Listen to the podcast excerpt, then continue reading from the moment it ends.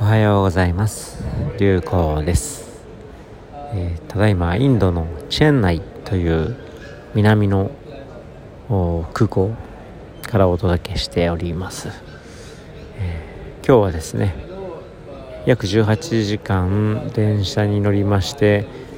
えー、ナグプールから1100キロぐらいですね電車に揺られて今いるチェンナイにたどり着いたというほとんど電車の移動の一日でありました。で、まあ、チェンナイの街2時間ほどいろいろと歩いて見て回ったりもしたんですけども、まあ、着いたのが夕方っていうこともあって、えー、暗くなってきたので、えー、あとはずっとひたすら空港でひたすら読書三昧というそんな状況です、まあ、電車の中もですね特に 特に何があるというわけでもなくひたすらあの本を読んでただけなので、えー、今日は特に面白い話はございません、まあ、ただあ改めて思うのは例えばまあインドの列車だとドアが走ってる最中ドアが開くんですね。開いて、まあ、ゆっくり走ってる時もあるので降りようと思えば降りられるんですけれども何ていうかですね。えー、まあ、自由なんですね。でそのプラなんでしょう連結の部分っていうんですか？デッキっていうのかな？あそのドアが開くところに、まあ、座って寝転んでる人がいたりだとか、まあ、僕も去年の旅ではそういったことやりましたけれども。まあ日本だとおそらく、まあ、怒られたりだとかするでしょうしまあドアが開くなんてことはまあ物理的に許してもらえないわけですよね。まあ、安全性ということで、えー、まあ自己責任という言葉がこちらがあるかどうかは別に分かりませんけれども、まあ、とにかく自由だなと。でそこで、まあ、ふと思ったのは、まあ、日本も自由な国とは言われてはいますけれども何て言うんですかね、えー、こうでなければいけないという社会的な通念が非常に積み上がっている国。でもあるなというふうに思ってまして、えー、まあそれが生きづらさとかあなんかあやりづらさっていうものの根っこにあるんじゃないかななんてことをちょっとふと感じた次第でありました。まあ、例えば別にね法律とかで規定されてないようなことでもいやこういう時は普通こうするべきでしょうみたいなその暗黙の常識の同調圧力みたいなものっていうのは特にまあ民族というところが多様化もしていない日本においては起きやすい。まあインドにおいては言語も違う文化も違う肌の色も違う宗教も違う、まあ、民族も違うみたいな人たちはごったにの国ですのでまあ電車に乗っていてもですねスピーカーモードでガンガン大きな声で、えー、電話をしている人、まあ、つまり自分の会話がもう周りに丸聞こえなわけですね。そんなの全く気にしない人が周りで3人ぐらいでそれぞれの声が大きいのでそれぞれ声を張り合ってさらにそれが大きくなるみたいなことも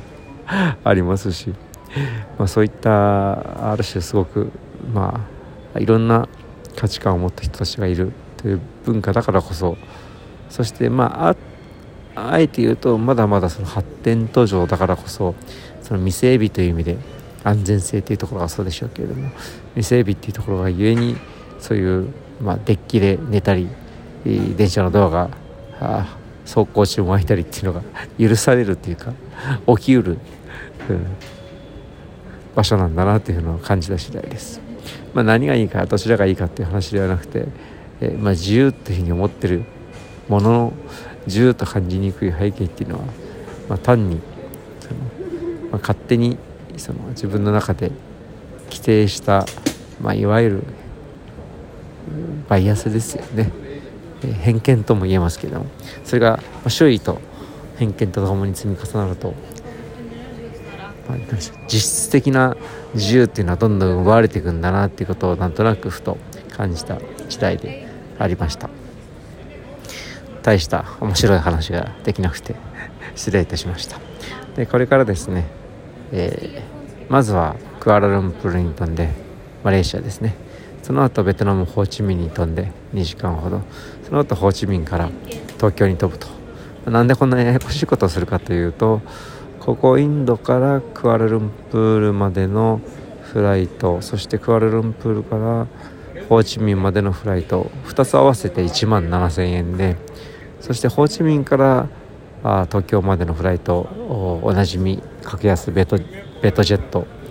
が1万7000円ということで計3万4000円なんですよね。税込みですよこれ。すごくないですか？ということでインドに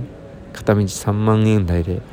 えー、来れますし、まあ、もちろん季節によりますけれども帰りもそのぐらいで帰ることができるということで、まあ、そのフライトが一番安かったがゆえにわざわざこのチェーン内まで2500円ぐらいの3等列車に18時間揺られてきたというまあ何が言いたいかというと時間はあるがお金がないというただそれだけのことでございます。ということで、えー、まあおかげさまでたくさん本を読む時間ができておりまして、えー、非常に自分としては充実した時間を過ごさせていただいております。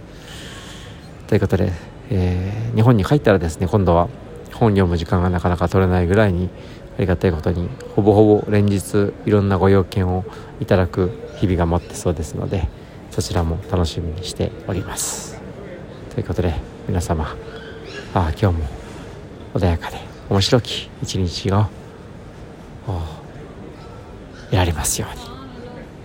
流行でした。